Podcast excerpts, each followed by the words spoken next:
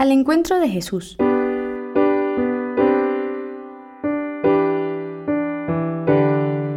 Como en Emaús, tantas veces nos gustaría que Jesús se quedara junto a nosotros para darnos consejo, consuelo y afecto. La Eucaristía es el lugar privilegiado donde los cristianos encontramos a Cristo. Quédate con nosotros, porque ya está anocheciendo y va a caer el día. Esta fue la invitación apremiante que la tarde misma del día de la resurrección, los dos discípulos que se dirigían hacia Emaús hicieron al caminante que a lo largo del trayecto se había unido a ellos.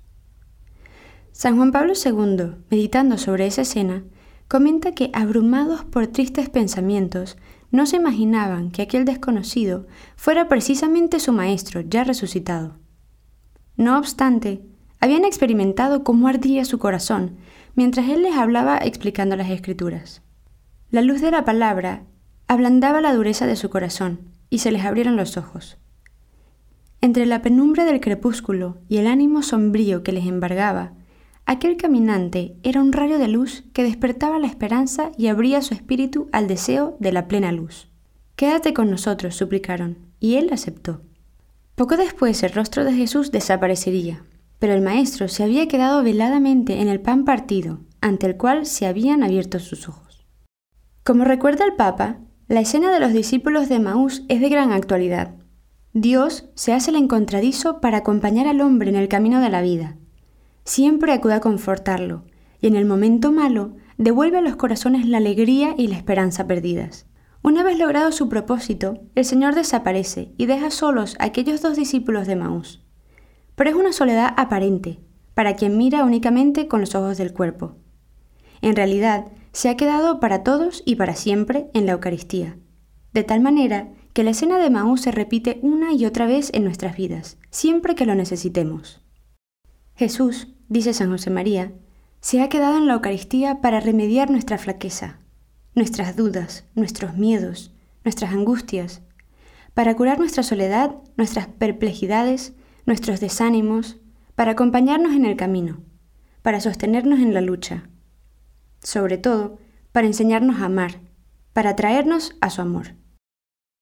Qué fácil resulta acercarse al sagrario cuando contemplamos la maravilla de un Dios que se ha hecho hombre, que se ha quedado con nosotros. Vamos a su encuentro para abrir nuestro corazón y ser confortados como los discípulos de Maús. Entonces, cuando acudimos al Señor con esta confianza, la Eucaristía pasa a ser una necesidad, se sitúa como centro y raíz de nuestra vida interior y, consecuencia inseparable, como alma de nuestro apostolado.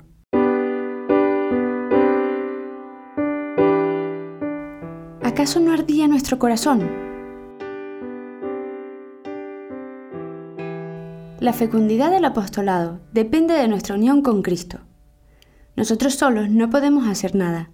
Sine me ni potestis facere. Cada uno conoce su poquedad y experimenta con frecuencia las propias miserias.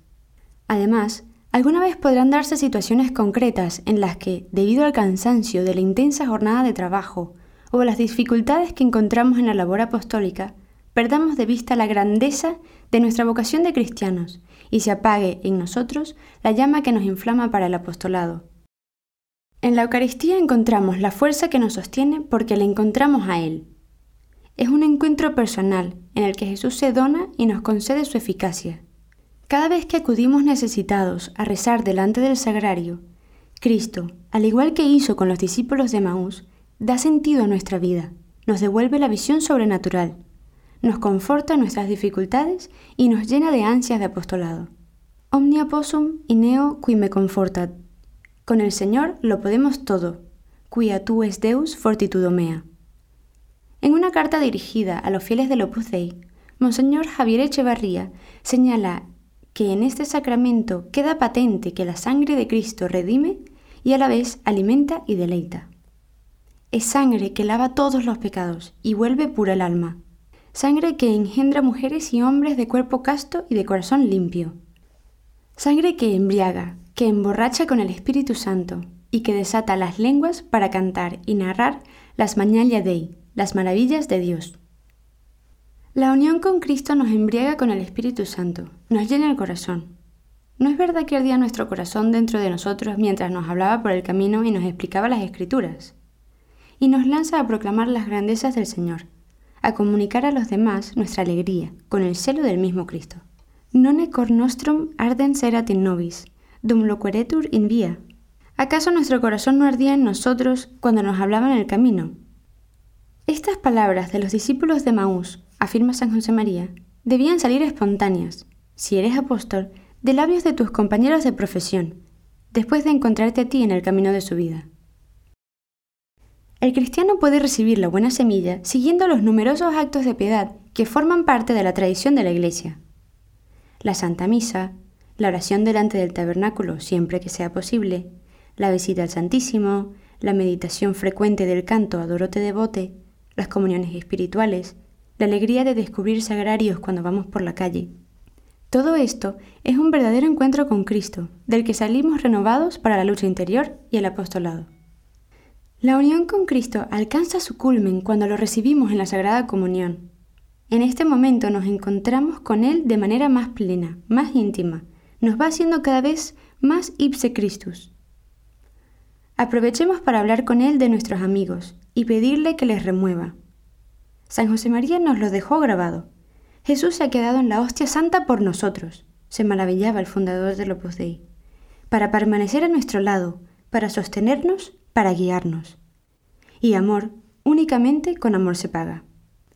¿Cómo no habremos de acudir al sagrario, cada día, aunque solo sea por unos minutos, para llevarle nuestro saludo y nuestro amor de hijos y de hermanos?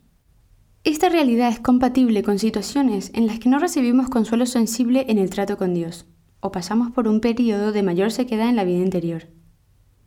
Es entonces el momento de encontrarnos con el Señor en la cruz, elemento imprescindible del apostolado.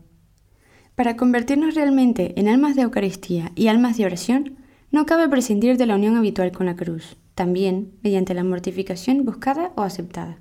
Recuerda el prelado del Opus Dei.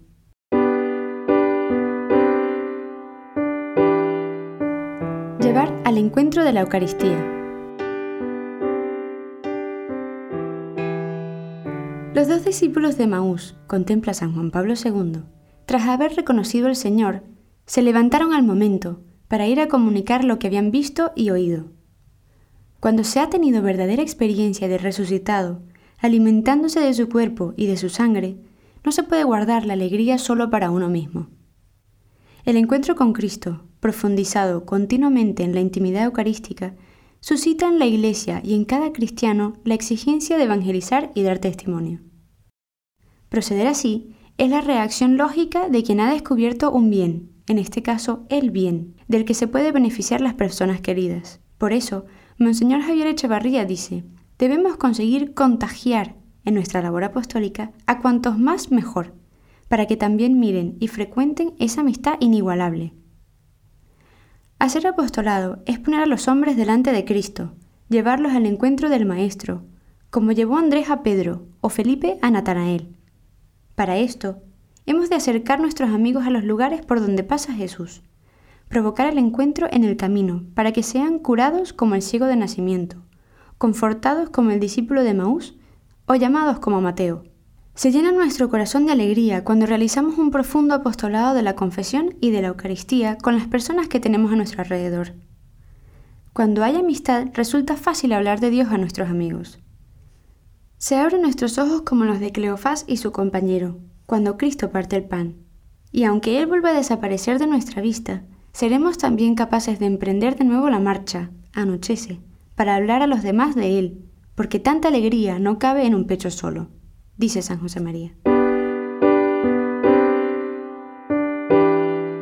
Promover la cultura de la Eucaristía. El primer encuentro con Jesús para muchas personas será nuestro propio ejemplo, nuestra vida que busca la identificación con Cristo, y seremos instrumentos para llevarles al Maestro. El ejemplo de una vida cristiana coherente arrastra. Por eso, no hemos de tener miedo a mostrarnos como cristianos y actuar como tales en medio del mundo es una de las propuestas que San Juan Pablo II realizó en numerosas ocasiones. Los cristianos se han de comprometer más decididamente a dar testimonio de la presencia de Dios en el mundo. No tengamos miedo de hablar de Dios ni de mostrar los signos de la fe con la frente muy alta. La cultura de la Eucaristía promueve una cultura del diálogo, que en ella encuentra fuerza y alimento. Se equivoca quien cree que la referencia pública a la fe menoscaba la justa autonomía del Estado y de las instituciones civiles, o que puede incluso fomentar actitudes de intolerancia.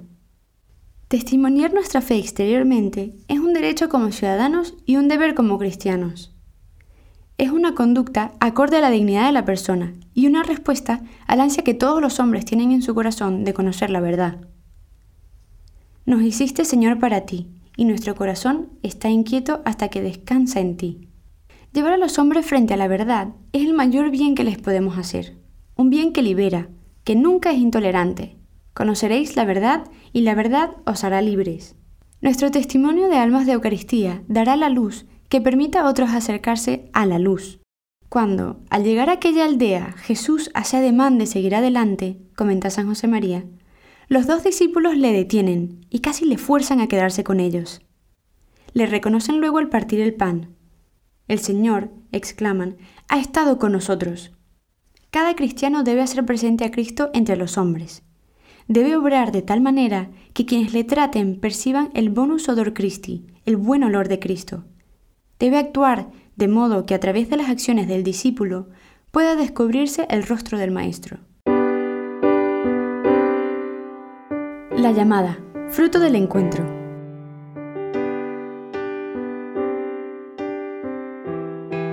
En una carta dirigida a los fieles del Opus Dei, Monseñor Javier Echevarría escribe: Ante la triste ignorancia que hay, incluso entre muchos cristianos, pensemos, hijas e hijos míos, en la importancia de explicar a las personas qué es la Santa Misa y cuánto vale. Con qué disposiciones se puede y se debe recibir al Señor en la comunión ¿Qué necesidad nos apremia de ir a visitarle en los sagrarios? ¿Cómo se manifiestan el valor y el sentido de la urbanidad de la piedad? Ahí se nos abre un campo inagotable y fecundísimo para el apostolado personal. Si nuestra vida es de verdad eucarística, si toda nuestra jornada gira en torno al santo sacrificio y al sagrario, nos saldrá como algo natural dar doctrina a las personas que tenemos alrededor y llevarlas al encuentro de Cristo en la Eucaristía. Cuando nos reunimos ante el altar mientras se celebra el santo sacrificio de la misa, cuando contemplamos la sagrada hostia expuesta en la custodia o la adoramos escondida en el sagrario, debemos reavivar nuestra fe, pensar en esa existencia nueva que viene a nosotros y conmovernos ante el cariño y la ternura de Dios. La persona que se acerca a la Eucaristía encuentra personalmente a Cristo y se pone en situación de poder oír su llamada la misma que recibieron los primeros doce y tantos otros personajes, que, como narra el Evangelio, se cruzaron con Jesús en su camino. Ven y sígueme.